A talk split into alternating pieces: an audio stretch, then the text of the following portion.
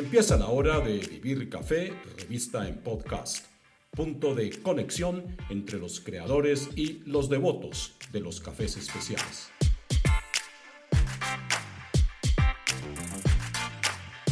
Les habla Hugo Sabogal y gracias por conectarse. Empecemos. Es una realidad. Si la caficultura del mundo no acomete un profundo proceso de innovación y transformación física y mental, corre el riesgo de comprometer su futuro. Colombia no está exenta. Tampoco están exentos todos los integrantes de la cadena. Usted como cultivador o como comprador y empresario o como exportador, tostador o dueño de tienda o como barista o sencillamente como consumidor. Las opciones son dos. No hacer nada y esperar a que nos sorprenda el desplome o iniciar una transformación de raíz sin esperar a que otros lo hagan por nosotros. Esta gran siembra es la que han puesto en marcha el investigador, consultor y Premio Mundial de Emprendimiento para Colombia, Hugo López, bogotano, y desde las montañas del Cauca, el cultivador y desarrollador de alta tecnología para el café, tecnología de clase mundial, Samuel Bermúdez, de Piendamó. Ellos son hoy mis invitados en este primer episodio de la serie Caficultores Siglo XXI Tomen papel y lápiz, porque eso sí se los digo, más que entrevistas, estas son verdaderas cátedras.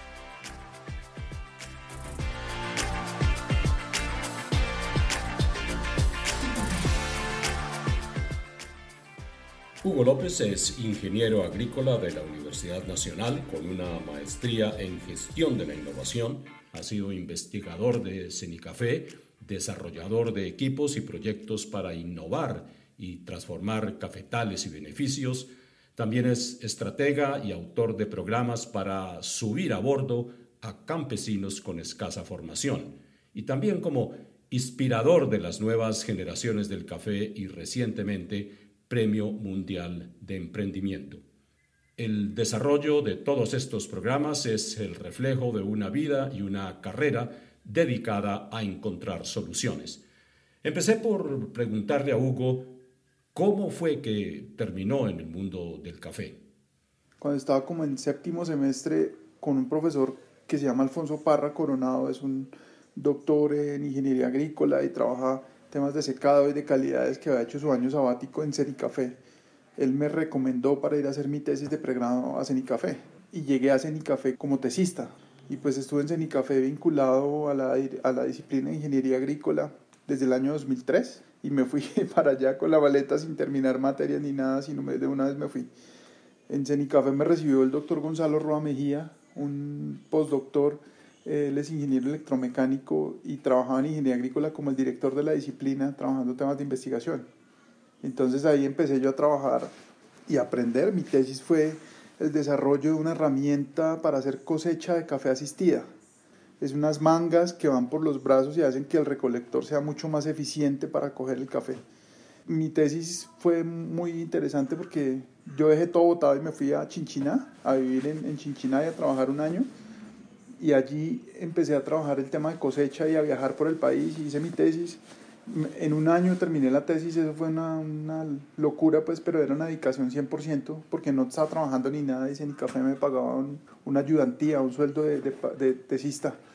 Entonces eh, conocí muchas regiones en el país y mi tesis se hizo en el Cauca y en Risaralda, en Caldas y en algunas otras subestaciones de Cenicafé. Diseño, toda la parte de análisis biomecánico, hicimos un trabajo muy bonito de, análisis del impacto de la cosecha y de los tiempos y movimientos y recuperando mucha investigación que había. Esa tesis fue meritoria en ingeniería agrícola, era como la primera tesis que se hacía en un año y además recibió el premio Otto de Grave, que es un reconocimiento nacional importante en ASCUN, en las 12 universidades más importantes del país, como tecnologías apropiadas. Entonces, Inmediatamente terminé la tesis, me desvinculé de Cenicafé, vine a Bogotá y a los 10 días me llamaron que había una vacante para un investigador asociado. Entonces volví a Cenicafé a la semana y me enganché como investigador asociado de Cenicafé y empecé a trabajar con ellos. Duré cinco años más en investigación. y empecé trabajando con eh, la validación de mi prototipo de tesis y además el desarrollo en el proyecto de cosecha asistida que se llamaba como Mejoramiento Tecnológico de la Cosecha de Café en Colombia, un proyecto financiado por Colciencias, desarrollado por la Federación de Cafeteros y Cenicafé.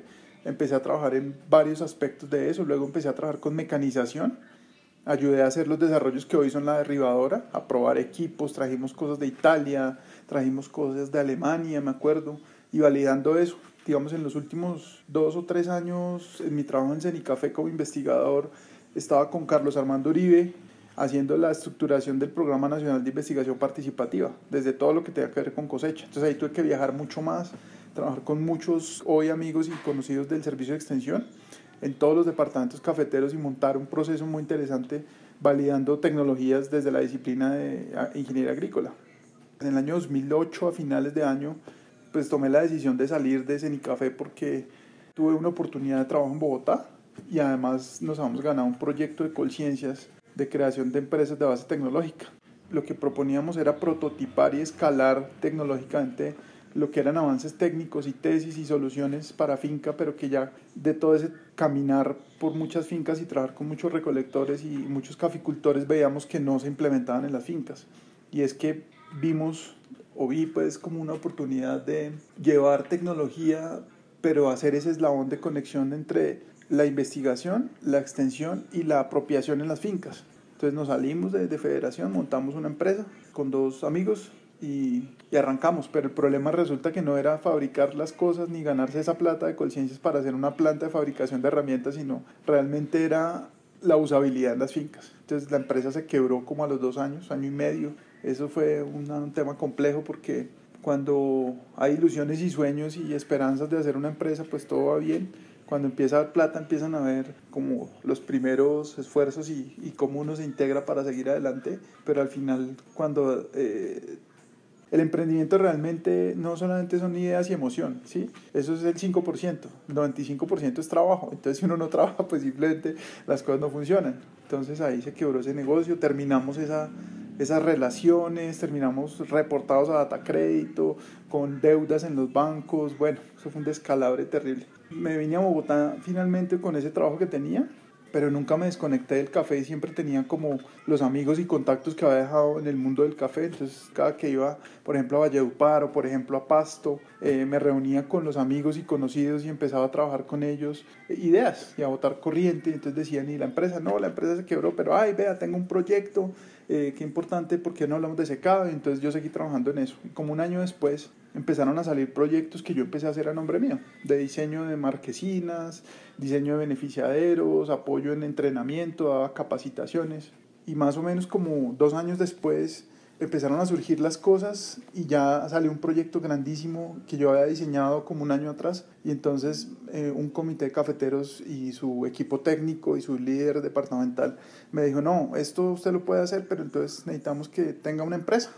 Entonces creamos una, una nueva compañía, ya en ese entonces yo ya me había casado, ya estaba como también creciendo, había entrado a hacer una maestría en la Universidad Nacional en Ingeniería Industrial que se llama Gestión de la Innovación entonces yo me fui por el lado de hacer innovación en términos de transferencia de tecnología y de cómo hacer generar cambio.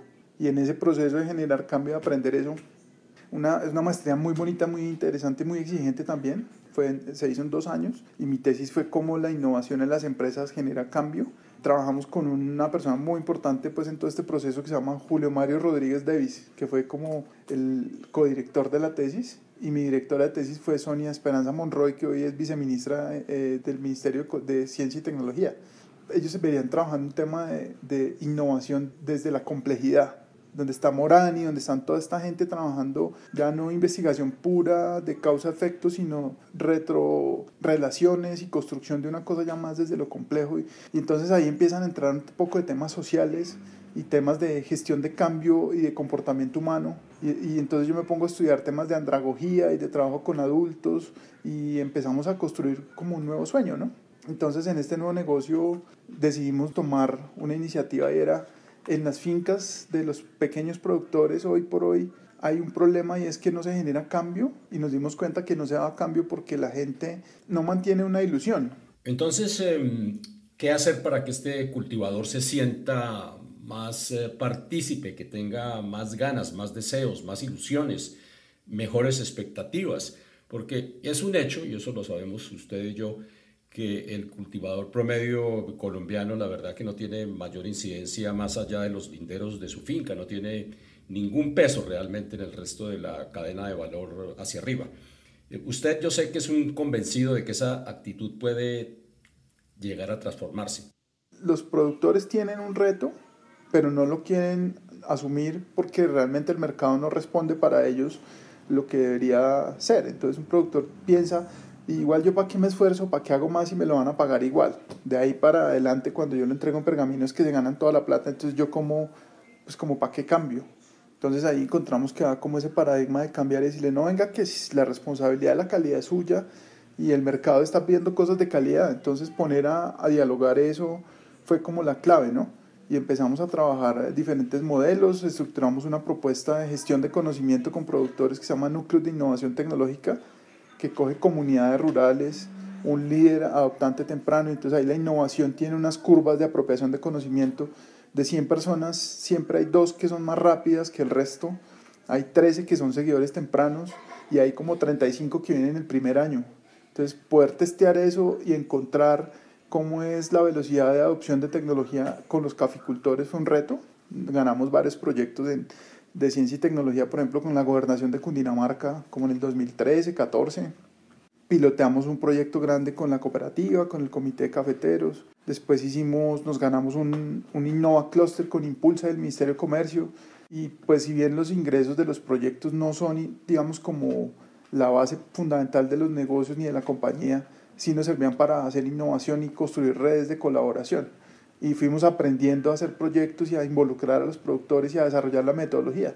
Entonces hoy tenemos productos y servicios tangibles que en la finca sirven, por ejemplo, para lavar el café, una paleta plástica que cambia la madera para evitar contaminación cruzada y además aumentar eficiencia y reducir, digamos, las oportunidades de hacer contaminación cruzada y de dañar el, digamos, el sabor del café por una cosa plástica que es mucho más eficiente y reducir hasta el 90% el gasto de agua. Entonces, todo lo que hacemos nosotros hoy proviene de investigaciones desde Cenicafé, de la investigación pura, validando unas necesidades, lo, lo, que se llama el technology push. Realmente el market pull es cuando uno saca una solución y el mercado la, la absorbe y la empieza a implementar. Y aquí el Technology Push lo que hizo fue investigar a fondo desde Cenicafé las necesidades en las fincas y ahora las estamos llevando como una solución a los problemas que hoy existen.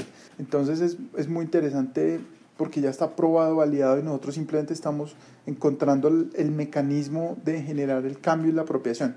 Y ahí ha estado la clave. Entonces, hoy por hoy acabamos de ganar el premio este del Mundial de Emprendimiento en Colombia y eso fue, sí, claro, muy, muy interesante porque competimos contra 2.200 empresas y nosotros quedamos de primeros porque, digamos, tenemos dos complementos. El primero, como ya la tecnología habla en la finca y el productor la propia para tener buena calidad, lo conectamos con clientes como Amor Perfecto. Entonces, Amor Perfecto, un tostador de altísimo valor comercial que va a nichos de mercado muy exclusivos, que prefiere los productores que le ponen su alma y sello a los cafés.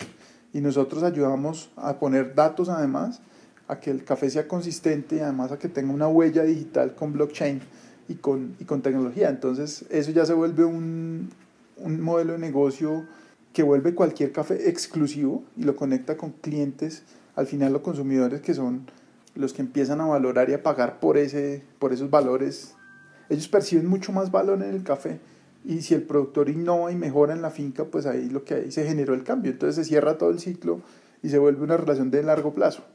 Entonces no estamos como en el modelo tradicional donde el productor trabaja para sacarlo mejor, concursa y si gana bueno y si no gana, pues vaya y otra vez ensaya. Aquí no. Aquí trabajamos en que el productor que se vuelve el mejor ya se vuelva conectado al mercado y hacia futuro sea, digamos, como un campeón todo el tiempo.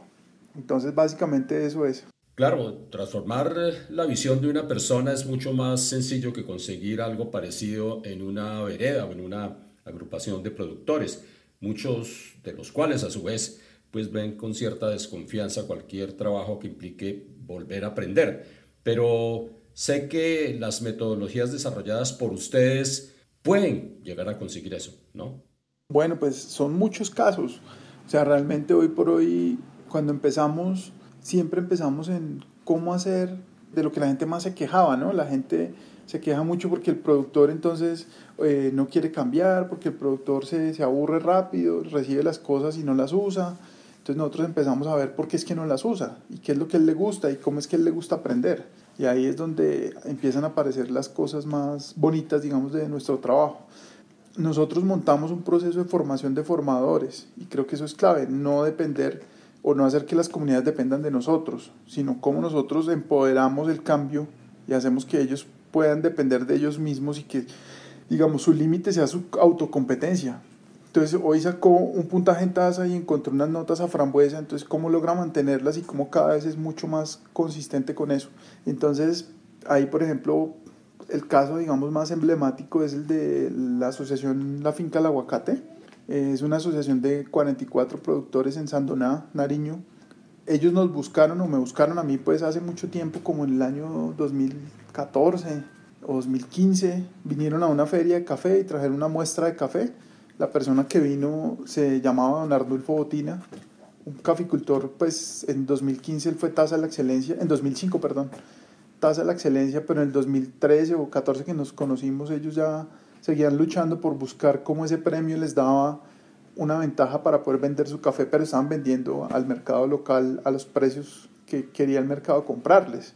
Entonces empezamos un proceso con ellos donde, digamos, nosotros los, adoptamos como nuestros ahijados y ellos empezaron a hacer caso, iban a las reuniones, algunos incrédulos, y empezamos un proceso, formulamos unos proyectos, se ganaron un dinerito para comprar unos equipos, implementamos los equipos, logramos tener unos buenos puntajes primero en la finca del presidente de la asociación, que era don Arnulfo, que falleció este año, tristemente, eh, antes apenas estaba empezando lo de la pandemia, no por causa COVID, sino por, por ya su edad avanzada y también porque terminó como su ciclo, ¿no? Entonces, él empezó a cambiar y me acuerdo que logramos un cliente en Francia que se llama The Beans on Fire, es un tostador colaborativo en París, muy interesante, se llevó 200 kilos de don Arnulfo nosotros hicimos ese primer negocio y ya teníamos el cuento de las historias y cómo mejoró en la finca y la calidad, entonces don Arnulfo era consistente con su café. El segundo año, porque en Nariño solamente hay una cosecha, vino Beans on Fire por todo el café de Arnulfo, ya no solo 200 kilos, sino todo el café y un poquito de un vecino. Y el siguiente año ya de otro vecino, todo el café de Arnulfo del vecino y después de otro.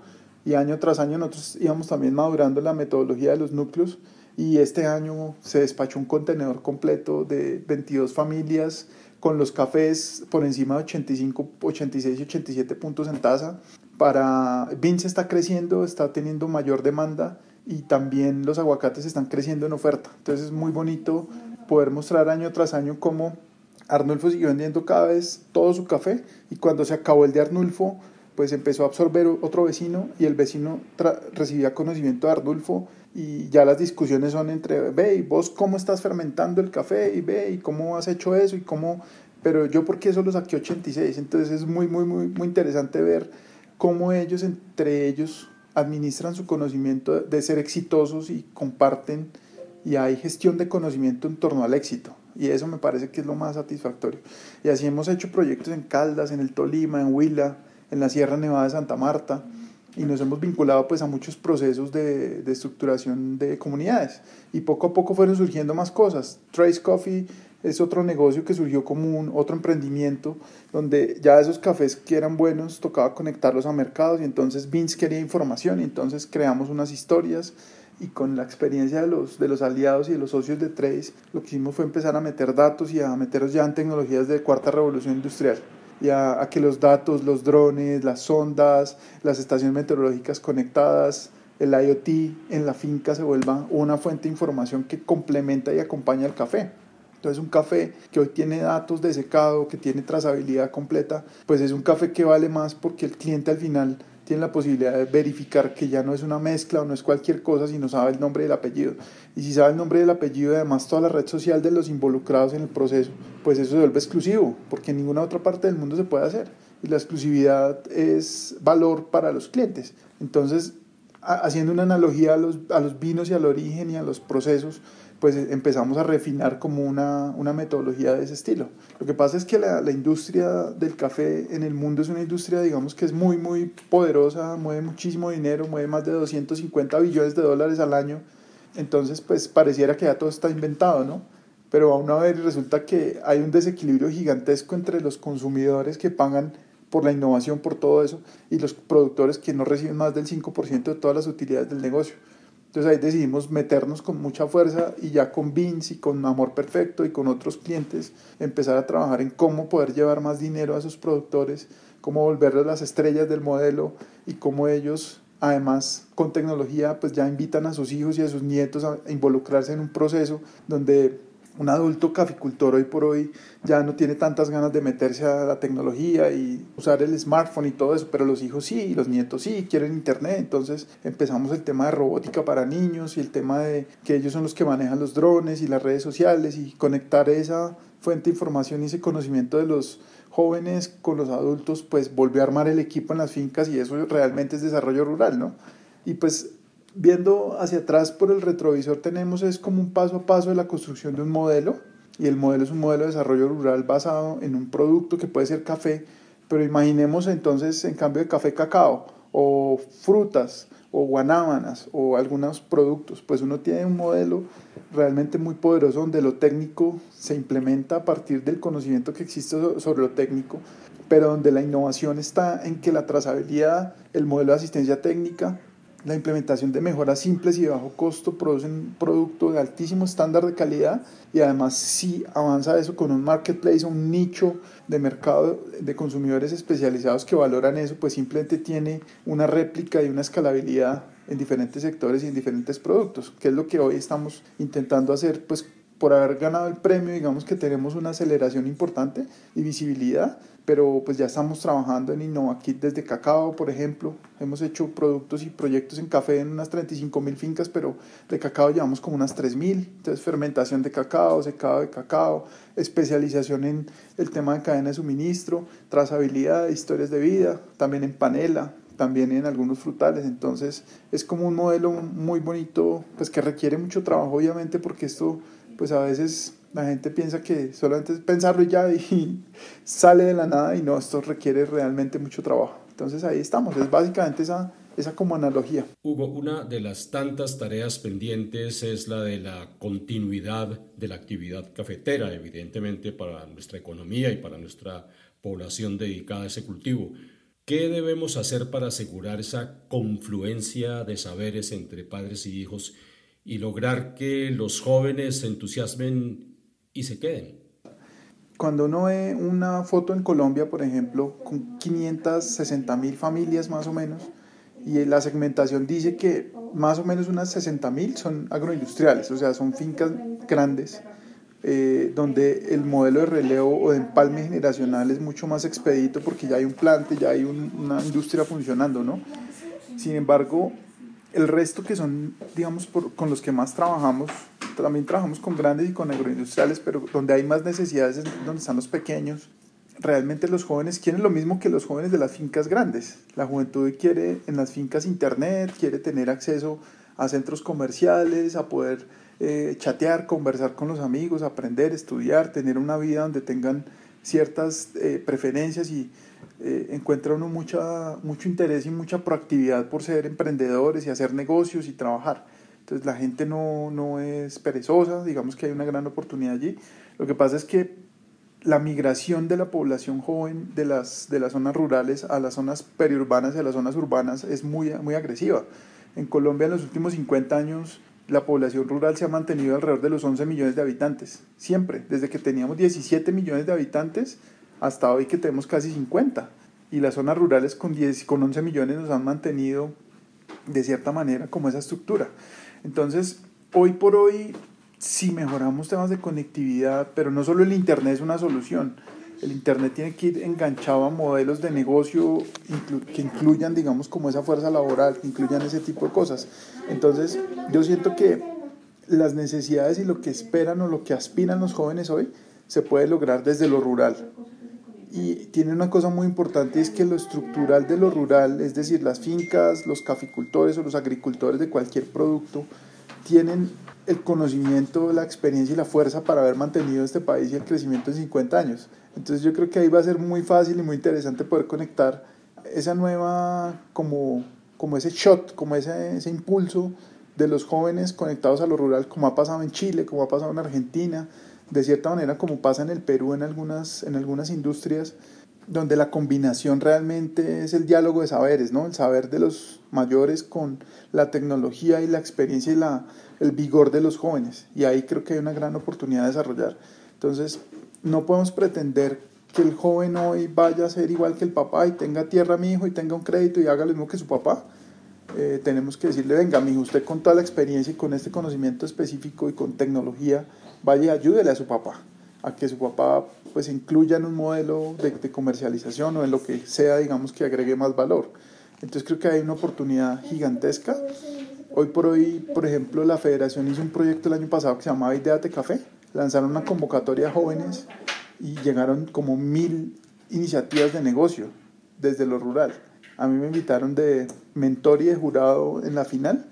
Los finalistas eran 60 equipos de jóvenes rurales de todo el país, de zona cafetera, con unos modelos de negocio, unas ideas increíbles. Entonces, yo creo que hay un potencial gigantesco. Nosotros ayudamos a acelerar varios de ellos. Estructuramos un tema de servicios agrícolas que hoy está ya rodando de buena manera con un modelo muy potencial de estructuración de unidades de trabajo a nivel rural y de formalización y especialización de las labores en, en las fincas. También estamos apoyando otro con ese servicios agrícolas y otro para miel. La miel es muy importante, habían varios emprendimientos de jóvenes que querían rescatar eso. Hay otros de turismo rural, hay otros de producción diversificada, hay otros de... Hay, muchas cosas, entonces yo creo que hay un potencial gigantesco. Creo que a veces hace falta un poquito y esta semana me invitaron a un evento que se llama Atípicos de Impulsa, que son los emprendedores de, de, digamos, como que han tenido éxito y están sacando adelante muchas iniciativas. Y yo pregunté eso, ¿cómo hacemos nosotros que estamos avanzando un poquito eh, para integrar a tantos jóvenes en lo rural y para que los emprendedores rurales que se pensaría que sus iniciativas son más del campo se puedan poner a dialogar con tecnología de punta, pero además a impulsar sus negocios, comunidades de negocio rentables y como se hace en las ciudades, ¿no? Entonces hay muchas oportunidades hoy desde, desde Impulsa, desde el Ministerio de Comercio y desde las entidades de gobierno, porque hay una comunidad mucho más sólida y hacemos parte de esa comunidad. Entonces yo creo que hay, hay, hay cosas muy bonitas que se van a construir hacia adelante. Muy interesante este proyecto, Hugo. La verdad que tiene un alcance que todavía no logramos imaginarnos. Pero hay muchos países que tienen en marcha otros proyectos de similar envergadura. ¿Estamos nosotros en un mismo pie de igualdad que los competidores en el campo de los cafés y de los cafés especiales? Bueno, en Colombia estamos, digamos que en igualdad de condiciones, diría yo, porque tenemos una oportunidad, pero, pero hay que ver las cosas de otra manera. O sea, en los últimos años los cafés de especialidad y lo, el specialty coffee eh, market se volvió, digamos, como una ilusión para muchos, pero realmente hoy el mundo está consumiendo, eh, el mercado mundial de café hoy son como unos 160 millones de sacos de café verde. Colombia exporta 14 millones de sacos. Si uno se pone a ver, los especiales son como el 60%, pero si ya uno cambia el, filtro especial y quita ese filtro y pone un filtro de, de precio, los cafés caros son como 30 millones de sacos y el resto son cafés baratos. Y Colombia exporta de los 14 millones de sacos solamente como unos 800 mil sacos caros el resto son cafés baratos. Entonces el filtro de specialty realmente se volvió como un sofisma de distracción y hoy compran café colombiano muy bueno, pero realmente no café caro. Entonces nosotros necesitamos vender cafés caros. Entonces nuestra meta como empresa es ayudar a que más cafés de Colombia se metan al menos a 2 o 3 millones de sacos de café caro. Specialty o no specialty, porque realmente los clientes afuera deciden una especialidad dependiendo de los precios que paguen, no por un sello o por una certificación. Entonces ahí hay una oportunidad gigante. Así están todos los países, ¿no? Digamos, Guatemala, por ejemplo, produce unos cafés espectaculares, tiene también una participación en el mercado de los cafés caros. Perú también, Perú es uno, el segundo productor de orgánicos más importante del mundo. Entonces, ahí hay mucha, mucho potencial todavía por desarrollar. Yo creo que el tema de tecnología, nosotros tenemos ya operación en Guatemala y también en Perú y también eh, en África, en Uganda tenemos un pequeño esfuerzo para apoyar familias caficultoras. Las condiciones son diferentes, pero el problema es el mismo. Los pequeños no reciben un ingreso que les permita salir adelante y desarrollarse de una forma digna. Eh, la industria tiene de dónde aguantar, pero hay que especializarnos. Entonces tenemos una meta de 200.000 fincas trabajando con nuestros equipos, herramientas y con un toque de innovación para poder meterse en ese nicho de mercados de café caro y poder de alguna manera diferenciarlos, volverlos exclusivos, tener más aliados como Amor Perfecto que ha sido fundamental en todo este descubrimiento de esta unidad y este modelo de negocio, porque si no hay un cliente que diga, venga, yo realmente valoro lo que usted está haciendo y, nosotros no somos intermediarios, sino simplemente conectamos, entonces se vuelve una oportunidad gigante. Yo me sueño con tener eh, una relación mucho más estable con tal vez unas 50 mil fincas en Colombia y de pronto en otros países que permitan abastecer esos nichos de esos cafés súper especiales y, y, con eso vamos a tener mucha gente saliendo de pasar dificultades a tener sus necesidades básicas satisfechas, a tener posibilidades de llevar los jóvenes a la universidad, con muchos sitios con fincas conectadas, con unos mercados mucho más equitativos. Si hay esa equidad y si ponemos adelante al productor a ganar más dinero, estoy seguro que va a haber muchas posibilidades de salir adelante de nuestros países. Entonces creo que tenemos mucho por hacer. Colombia tiene una ventaja y es que la institucionalidad cafetera y Cenicafé y la Federación de Cafeteros han generado como unos instrumentos y unas herramientas muy muy poderosas. Sí, Cenicafé es uno de los tres centros de investigación más importantes del mundo pero es el más importante en desarrollo de tecnologías para pequeño productor, porque en Brasil hay uno y en Francia hay otro, pero ellos han trabajado temas mucho más de agroindustriales. En Colombia las cosas son, por ejemplo, un Fermaestro, que es una patente de la federación, vale 20 mil pesos, pero ayuda a encontrar el momento exacto de cuándo hay que parar la fermentación para lavar el café y gastar menos agua. Ahí creo que hay una gran ventaja y pues siempre la innovación y la tecnología se va a sacar en Colombia y de aquí estamos ayudando a otros países y a otras zonas. Esto es un tema de, de innovación abierta, de colaboración. También ya pues hay esfuerzos de otros países que hay que integrar los institutos de investigación, el, el ICAFE, ANACAFE, eh, por ejemplo, el Tanzanian Coffee Board es como el lugar donde se comercializa, pero son dos millones de productores en el este de África que trabajan para suplir esos mercados. Eh, en Uganda, por ejemplo, eh, había, hay una reputación, digamos, como muy regular de los cafés, pero ya se están obteniendo cafés muy buenos con cambios muy pequeños, cambios simples. Entonces ahí creo que hay un poder gigantesco de colaborar desde Colombia en otros países para implementación de tecnología y todos apuntándole a esos mercados de alto valor comercial para ayudar a muchas familias cafeteras. Gracias eh, Hugo López por su participación en el programa y por compartir sus ideas y conocimientos que, como todos ven, espero, ya han comenzado a transformar a otros países productores desde Colombia.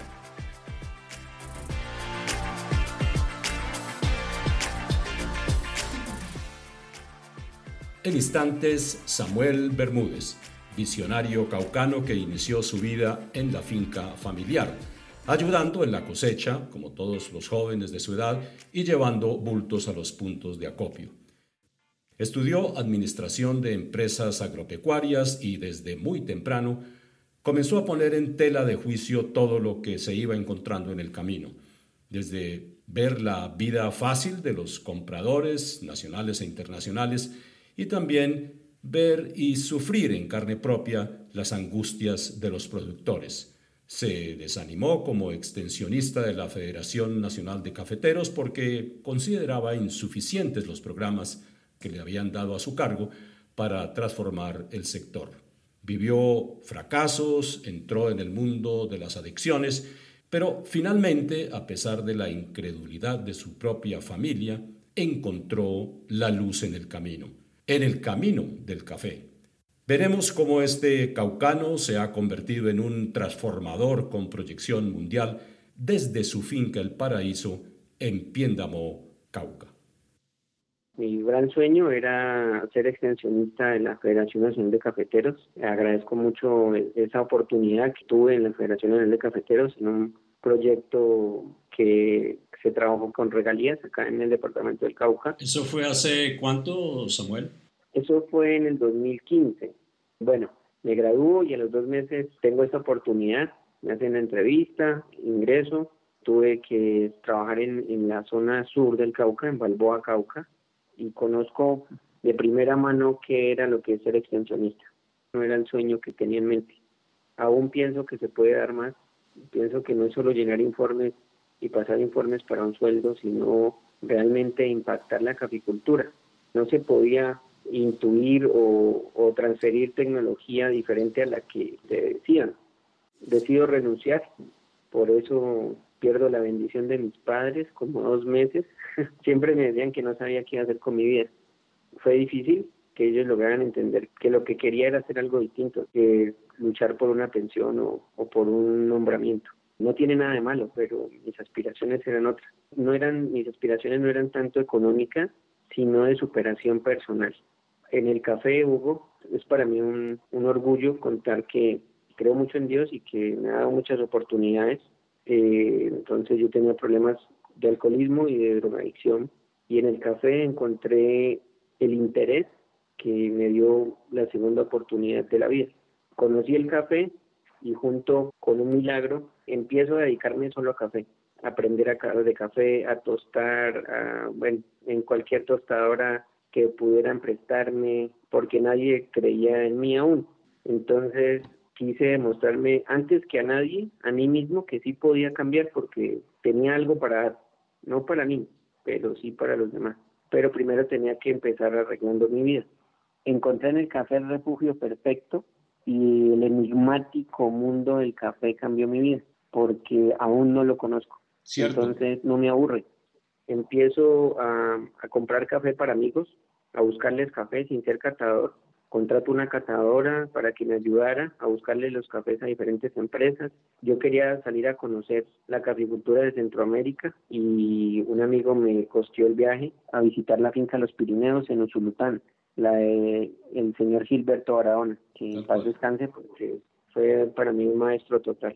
Cuando venía de, de regreso, pues yo pagaba con trabajo los fines de semana en las compras de café y así fui aprendiendo un poco más de café, cómo se manejaba en otros países. Mi familia dice, bueno, te está yendo bien, entonces vamos a hacer un préstamo para que compres café para ti, para la familia, y no compres café para otras personas y empieces tu negocio. Pues yo no les contesté nada, pero hicieron un préstamo y cuando hicieron el préstamo y me dijeron ya está la plata, les dije que yo ya no iba a comprar café. Oh, otra vez este no sabe para dónde va. otra vez dejé todo tirado no era el dinero, ¿sí? Eh, eran las ganas de saber que había algo más.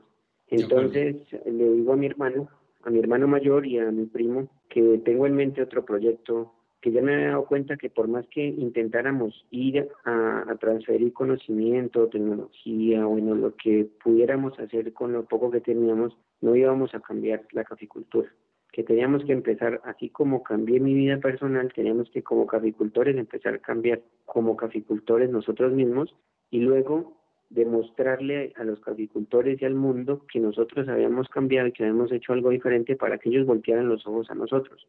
Porque nosotros no íbamos a ir a poder ir a millones, pero sí millones iban a poder venir a nosotros. Ese fue mi pensamiento un 26 de diciembre del 2017. Entonces, en enero, con los recursos de mi familia, empecé a explanar lo que ahora se convirtió en Investec, en Fincas del Paraíso. Eh, Investec nace como una empresa que iba a fabricar tecnología porque yo no era fuerte vendiendo café. Yo lo que tenía ideas con un amigo que se llama Wilton Benítez, con el socio fundador de Indestec, era generar una máquina de secado que tuviera pues todos los requerimientos y las necesidades que nos hacían falta para producir cafés de alta calidad. Contratamos una empresa de Antioquia para, de ingeniería para desarrollar la máquina y esa fue una de las quiebras más grandes que tuve porque quebré a la familia. Mm. Sí, porque todos los ahorros los pagué para que desarrollaran la máquina de secado que nunca funcionó. Entonces es allí donde entra Wilton Benítez, mi amigo, el socio fundador y, es una mente brillante. Entonces Wilton me dice, ¿qué pasó? Que entonces le comenté pues que había contratado esta empresa, que no habían salido con nada. Y entonces me dice, Diego, pues yo creo que lo que usted sabe y lo que yo sé, juntos podemos desarrollarla. Y tomamos la decisión de seguir adelante porque un primo que está en Argentina tenía unos ahorros, me acuerdo mucho que eran tres mil dólares, y me dijo que no, eh, que no terminara el sueño. Y con eso seguimos. Duramos ocho meses con eso, con, con los 3 mil dólares desarrollando, cambiando, quitando, hasta que se acabaron. Pero justo antes de acabarse sucede un milagro. Por error, creo que el hijo de Wilton descarga la máquina. Con lo poco que tenía solo alcanzó para un tipo de gas que no, no, no era el que necesitábamos, pero era lo único que teníamos y lo pusimos y reaccionó bien. Entonces empezamos a entender que la máquina no reaccionaba a la ley de refrigeración que hay escrita. Era totalmente inversa la reacción. Entonces, hay otro milagro. Ese fue el día que la máquina funcionó, justamente ese día. Entonces lo logramos.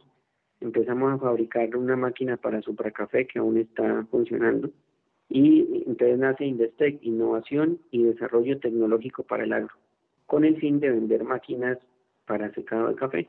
Pero justo en ese, en ese año ganamos con un café la subasta de tasa de la excelencia, obtuvimos el mayor precio, así que fue 54 dólares con 10 centavos, para nosotros fue algo impresionante y el, el mercado voltea la atención hacia nosotros, empieza a mirarnos como productores, como que podíamos hacer algo más por la caficultura y las ventas de café empiezan a aumentar cuando ya las fincas nuestras no, no dan abasto, nos salíamos con los caficultores para obtener sus cerezas y procesarlas y así suplir la necesidad del mercado.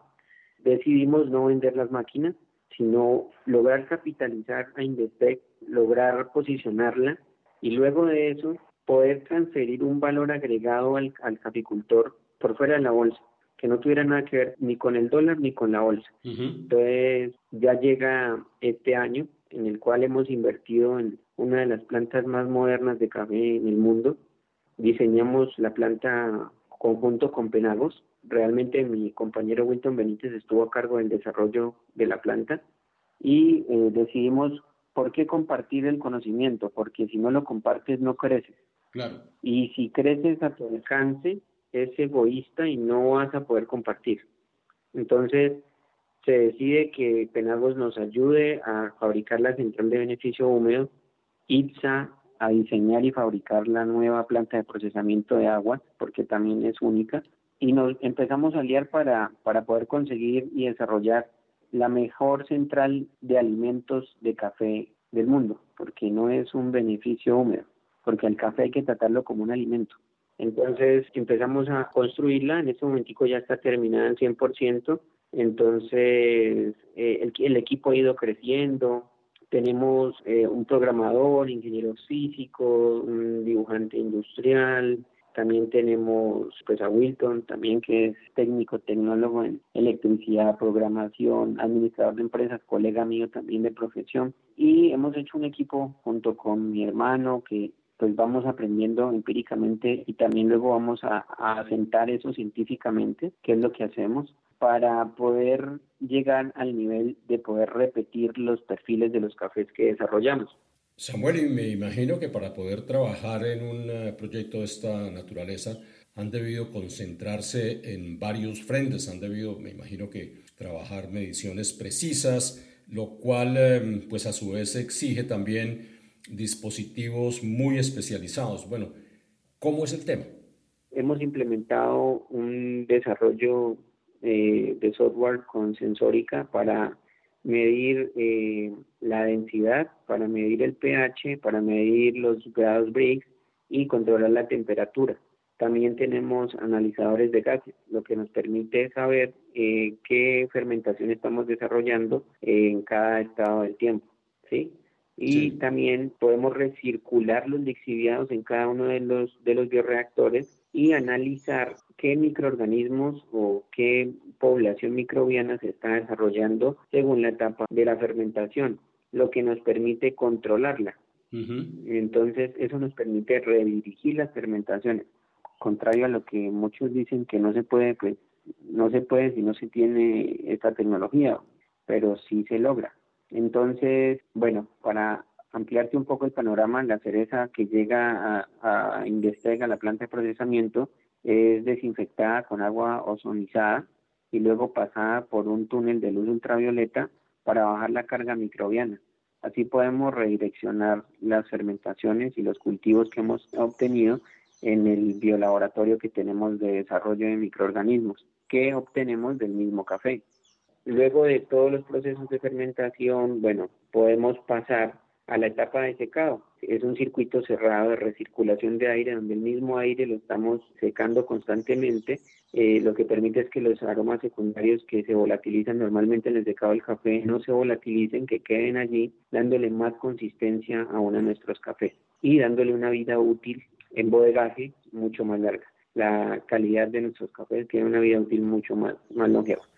Cuando usted habla de longeva, ¿en qué parte del proceso puede determinarse esta nueva condición? Depende, bueno, del procesamiento, ¿no? Cuando haces diferentes fases en una sola, en una misma materia prima, tiende a degradarse un poco más, más rápido, pero aún así logramos eh, mantener entre 10 y 15 meses la calidad de nuestro café. Y aquí estamos hablando de café verde, ¿cierto? En verde, sí. ¿Y esto les ha permitido a ustedes transferir el aumento de la vida útil de un café a sus clientes? Me imagino que sí, ¿no? Bueno, en este caso comercial viene algo que, que es muy importante y para nosotros el fidelizar la calidad y conquistar el gusto del mercado del cliente final ha sido la apuesta total. ¿Por qué tú vas a una tienda y nunca encuentras repetido un origen en cierta época, ¿no? Y dice, no, es que esta época es de cafés de Centroamérica y que tenemos la finca tal y tal y tal y tal. Es porque no hay una consistencia en la calidad. Y las tostadoras siempre buscan y catan muestras de todo el mundo para definir cuál es la calidad que van a tener para esa temporada. En busca de tener algo similar a los gustos de sus clientes. No es por otra cosa. Si tú, como dueño de una cafetería, puedes obtener una huella digital o podemos diseñar un café para ti específicamente, uno solo, que solo tu cafetería lo tenga, que cuando el cliente vaya siempre esté ese café, que pueda tener los otros, pero que esté el sello, que esté el signature de, la tienda, que esté, ese es el café, no sé, Juan Valdés, ¿sí? Sí. Entonces, este es el, el sabor de Juan Valdés es este, y es buenísimo, y lo encuentro todos los meses y los días del año. Pero aparte de eso hay otros, hay otros orígenes, otras fincas, pero si yo quiero, no quiero experimentar, que quiero el mismo café de siempre, entonces lo pido y lo voy a obtener. Y eso fideliza a la clientela. Es como diseñar cafés para conquistar el gusto, para conquistar los clientes. No estamos conquistando la torrefactora, no estamos conquistando las tiendas de cafés, estamos conquistando a los consumidores ellos son los que soportan toda la cadena de, valor. Entonces, pensando en eso, pues nuestros cafés han ido evolucionando con perfiles consistentes y perfiles que cualquier persona sin ser catador puede identificarlo con cualquier cosa en su memoria sensorial, ¿sí? Muy fácilmente, mm. por su sabor, por su olor y por su intensidad y complejidad. Bueno, también podemos ofrecer la capacidad de desarrollar un perfil para un cliente específico cómo diseñar un perfume. ¿Qué pasa? Entonces, ¿en qué fermentación puedo yo propiciar que, haya un transporte de compuestos aromáticos más complejos al café? Luego en el secado, pues los alcoholes van a salir más ligeros, pero los compuestos aromáticos que se fijaron en los lípidos van a quedar como en los perfumes, un poco así es cómo podemos lograr que nuestros cafés tengan sabores muy exóticos. Difícil, Samuel, porque hay tantas cosas y variables que inciden en el resultado final de un café, pues que siempre cuesta trabajo imaginarse cómo es que esto puede lograrse o condicionarse en una bodega para que cumpla un papel específico, como usted eh, lo está planteando. Exacto, esa es la idea. ¿Por qué? Porque tu cerebro empieza a funcionar con los olores y cuando empiezas a, tomar el primer café o llegas a la primera percepción de aroma, si no tienes un café de una intensidad alta, pues no, no va a trabajarte la mente, va a esperar a que el gusto actúe, pero si hacemos que primero empiece la memoria sensorial a funcionar solo con el aroma, ya voy a redireccionar qué voy a tener en la bebida. Si al cliente le va a saber dulce, si le va a saber especiado, si le va a saber amargo,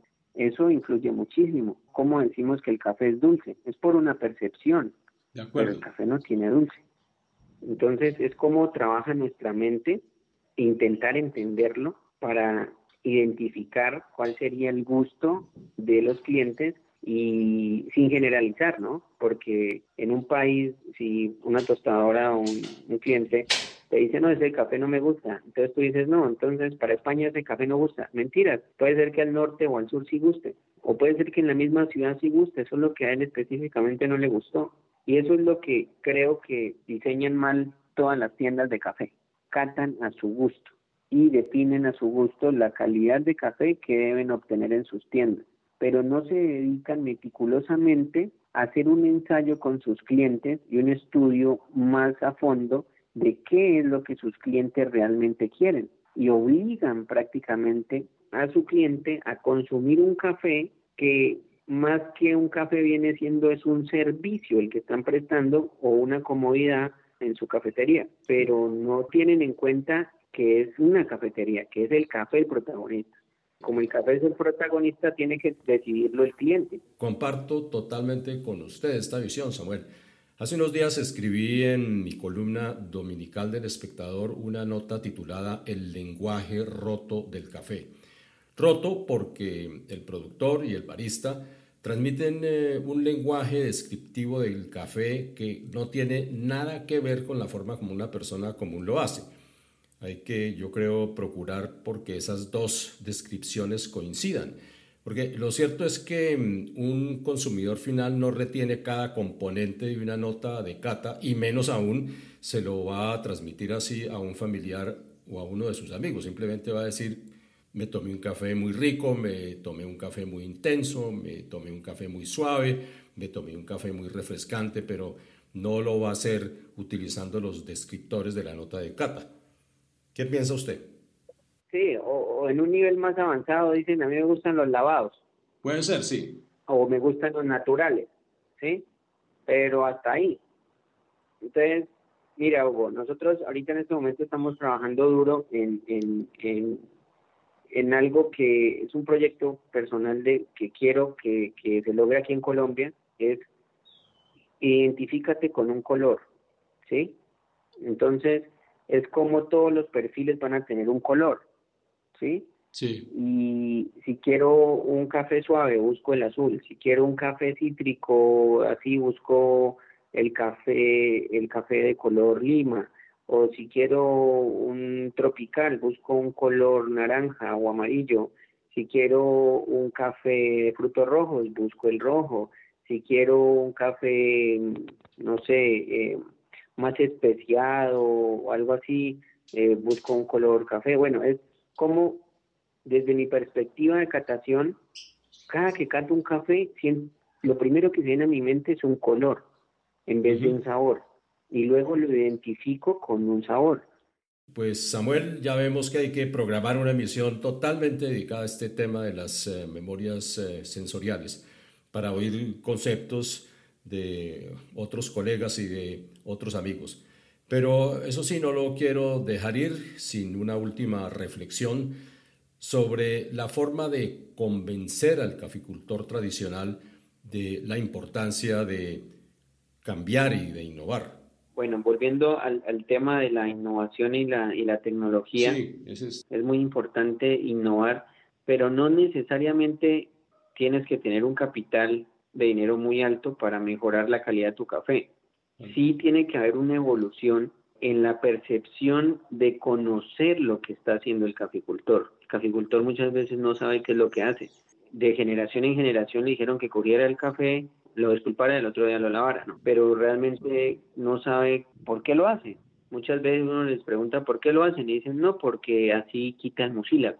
Pero entonces, ¿por qué quita el mucílago? Entonces, no, porque ya después de las horas ya se desprende. Bueno, es eso, explicarles que es un proceso de oxidación, de degradación, para que los microorganismos vuelvan eh, y transformen los compuestos, ¿sí? Y la, el medio de cultivo que tiene el café para que luego se desprenda el mucílago. Hay que, hay que explicarles qué es lo que está pasando. Y muchas veces en Colombia decimos café lavado, ¿sí? Eh, el café lavado, ¿cuántas horas lo fermentó? Pues para mí está mal dicho porque es cuántas horas lo oxidó, pero bueno, estamos aprendiendo todos. Es a eso lo que tenemos que llegar, a educar a eso, porque no podemos ir a, a, decirle a todos los caficultores, a explicarles bioquímica o explicarles biología, ¿sí? Sobre los microorganismos, bueno, todo eso porque va a ser más complejo para él entenderlo, pero si nosotros lo entendemos y se lo podemos explicar de una forma más natural, más sencilla, definitivamente vamos a obtener menos resistencia al cambio y por ende va a mejorar la calidad de nuestros cafés.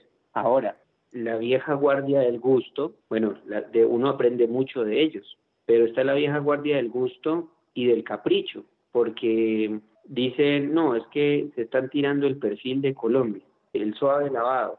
Entonces yo digo, bueno, ¿y eso ha dignificado al caficultor?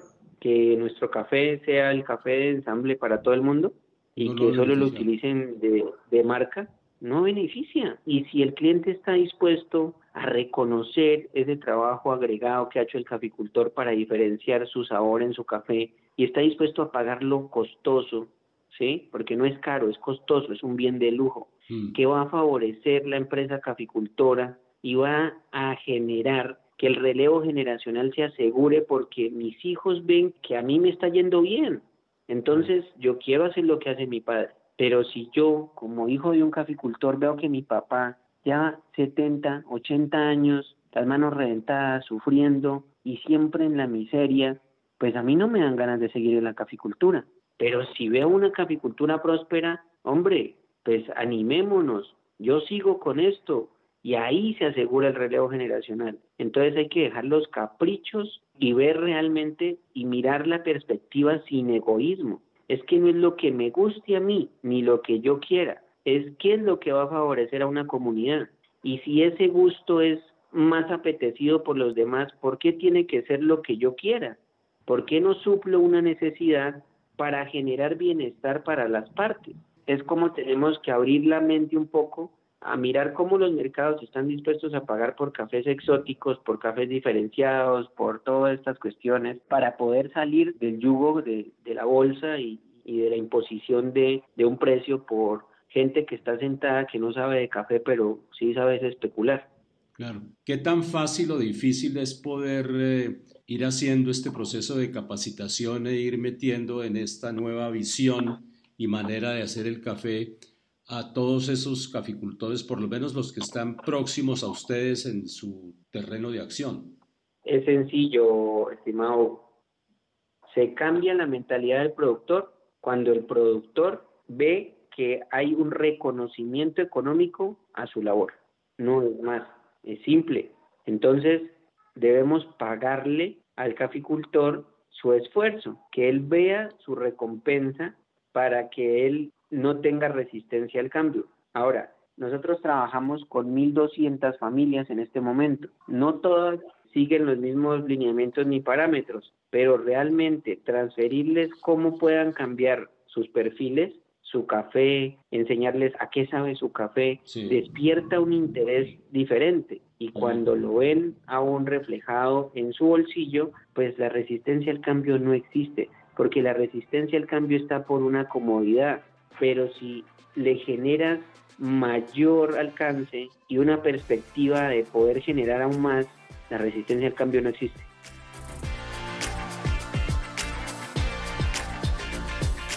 Y así, con estas reflexiones, propuestas y acciones concretas de Hugo López y Samuel Bermúdez, termina esta edición de Vivir Café, revista en podcast, que he llamado Innovar o Estancarse. Dentro de dos semanas les tendré a Juan Pablo Villota de Café San Alberto y a José Julián Giraldo de Café 1959, quienes eh, nos hablarán de dos conceptos de bastante contraste, el valor de la tradición en el caso de Café San Alberto, y el valor de ver al mundo como si estuviera en la palma de nuestra mano, como es el caso de José Julián Giraldo en Café 1959. Síganos eh, en nuestro portal vivircafé.co o en nuestras redes sociales, en Instagram y en Twitter, arroba vivircafé. Hasta pronto.